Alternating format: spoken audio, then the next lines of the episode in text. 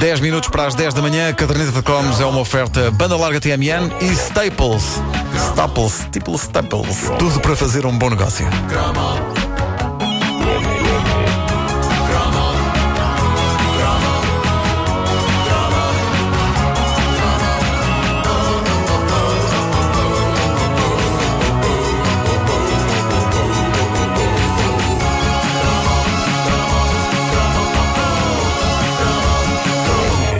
Está a Páscoa, festa. Onde? Onde?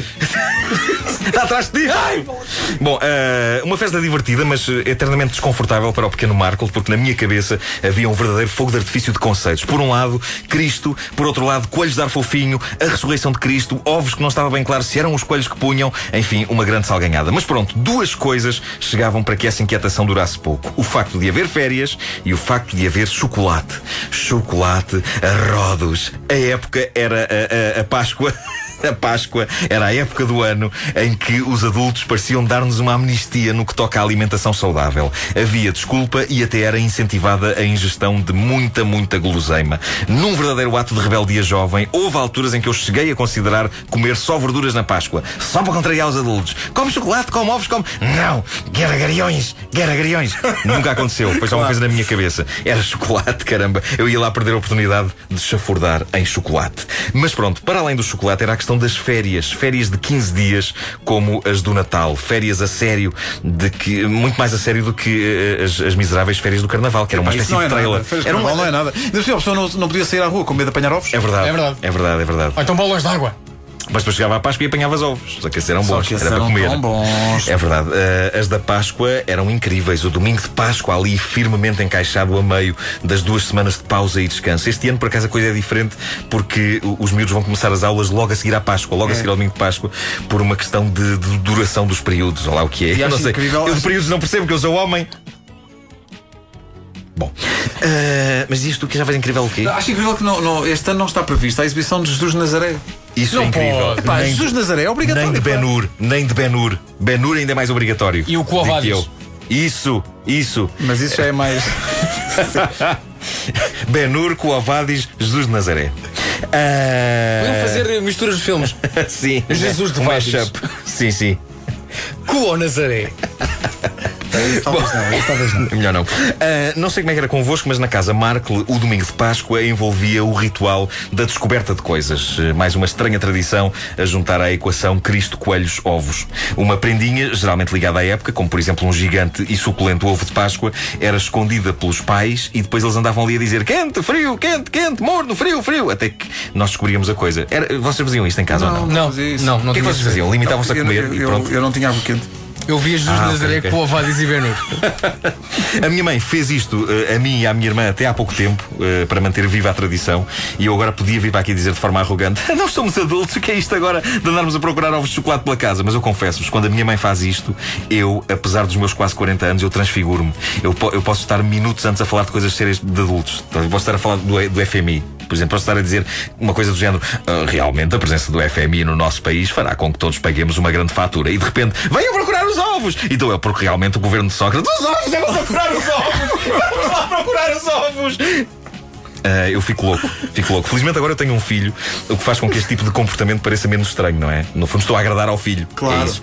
Ah, falar- que a parte estranha é falar do FMI, não a parte do Claro, Estava a pensar. Claro, claro que sim. Uh, falar em Páscoa é falar de amêndoas. Muita amêndoa consumimos nas nossas Páscoas infantis e algumas delas continuam hoje a ser sucessos incontornáveis da época. As mais clássicas eram as amêndoas brancas e cor-de-rosa. Por dentro era uma amêndoa normal, por fora tinham essa capa rija, branca ou cor-de-rosa, tão rija que a sensação que algumas davam era a de que estávamos a comer um seixo de praia banhado em açúcar. Quantos dentes não foram à vida nas mais variadas regiões portuguesas em plena Páscoa? Além disso, as amêndoas brancas É é pareciam-se. seixo. As amêndoas pareciam-se com bolas de naftalina, as brancas. O que talvez explique a razão pela qual, todas as Páscoas, um tio meu arrotava com cheirar armários de roupa. Era distraído. Era uma pessoa distraída. Bom, outras, outras amêndoas clássicas, as minhas preferidas, eram, aquelas, eram aquelas que vinham com esta imagem absolutamente dantesca. Bolas. Ah, Olá, sobrinho. Ah, cheira a armário, tio. Bom, ah, estive a comer amêndoas? talvez, talvez não, tio. Talvez não. O- outras amêndoas clássicas, as minhas preferidas, eram aquelas que vinham cobertas de açúcar queimado, castanho. Ah, o poder de destruírem dentes era similar ao das amêndoas brancas e cor-de-rosa, mas estas tinham um aspecto mais rude e mais másculo. hã? Homem que era homem comia destas, não era das rosinha e brancas. Eram Eu ótimas estas, pareciam, pareciam padragulhos. Umas pareciam seixos de praia, estas pareciam padragulhos. E depois havia as amêndoas. Eu parecia escravaninho. Chamávamos-lhe o tio Traça. Bom, ah, depois havia as amêndoas tão freaks que nem sequer amêndoas eram, embora tivessem a palavra amêndoas no título. Eram amêndoas de licor. Clássicos. Ainda hoje disponíveis a peso nas pastelarias e ah, ainda contendo muitas das, das formas que nos habituámos a amar na nossa juventude. Eu recordo, sobretudo, lembram-se uma era em forma de bebê. Era uma, amêndoas uma de licor amêndoa é de licor. negativo. Eu, eu adorava aquilo. É uma amêndoa de licor assim mais comprida, com uma cabecinha numa das pontas. Era como se fosse um bebê enrolado numa manta.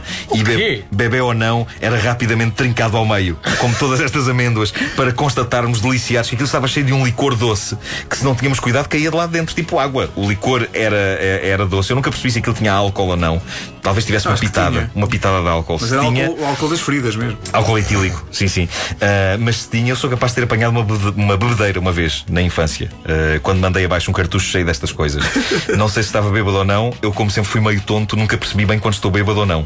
Ah, mas sei que estas amêndoas sem amêndoa eram viciantes. E falar de Páscoa é falar nos inevitáveis Jesus de Nazaré, uh, Coavadis e Ben-Hur. Ah, o, o Ben-Hur marcou-me, sobretudo, todos os É anos passava filme. Ah, na RTP. sim, filme. eu, eu via sempre como se houvesse uma obrigatoriedade disso.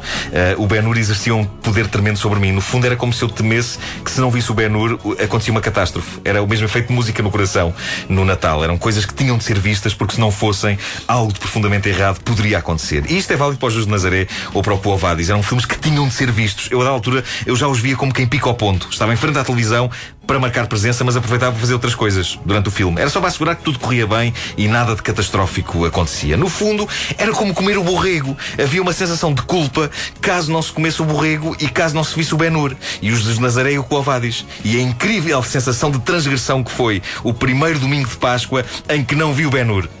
Epá, senti-me um vândalo. Senti-me um vândalo. Não vi, mas ainda assim deixei a televisão ligada a dar. E tem sido assim todos os anos. Já não vejo, mas ainda não estou preparado para desligar a televisão. Está lá a dar o Ben-Hur, está lá a dar o, o Alvadis, o, o, o, Jesus Nazaré. Fica, fica ligado. Mas olha, não te esqueças de ligar ao teu tio. Não, não, Já não. boa Páscoa. Sim, sim. Ao telefone, ao telefone tolera-se bem porque não tem cheiro. É giro o quando- dele via, via, Quando, via falamos- TLP. quando falamos assim cara a cara é que é pior. É o teu tio móvel flor. Traça muito bom. A caderneta de cromos com o Nuno Marco, uma oferta banda larga TMN e Staples. Tudo para fazer um bom negócio.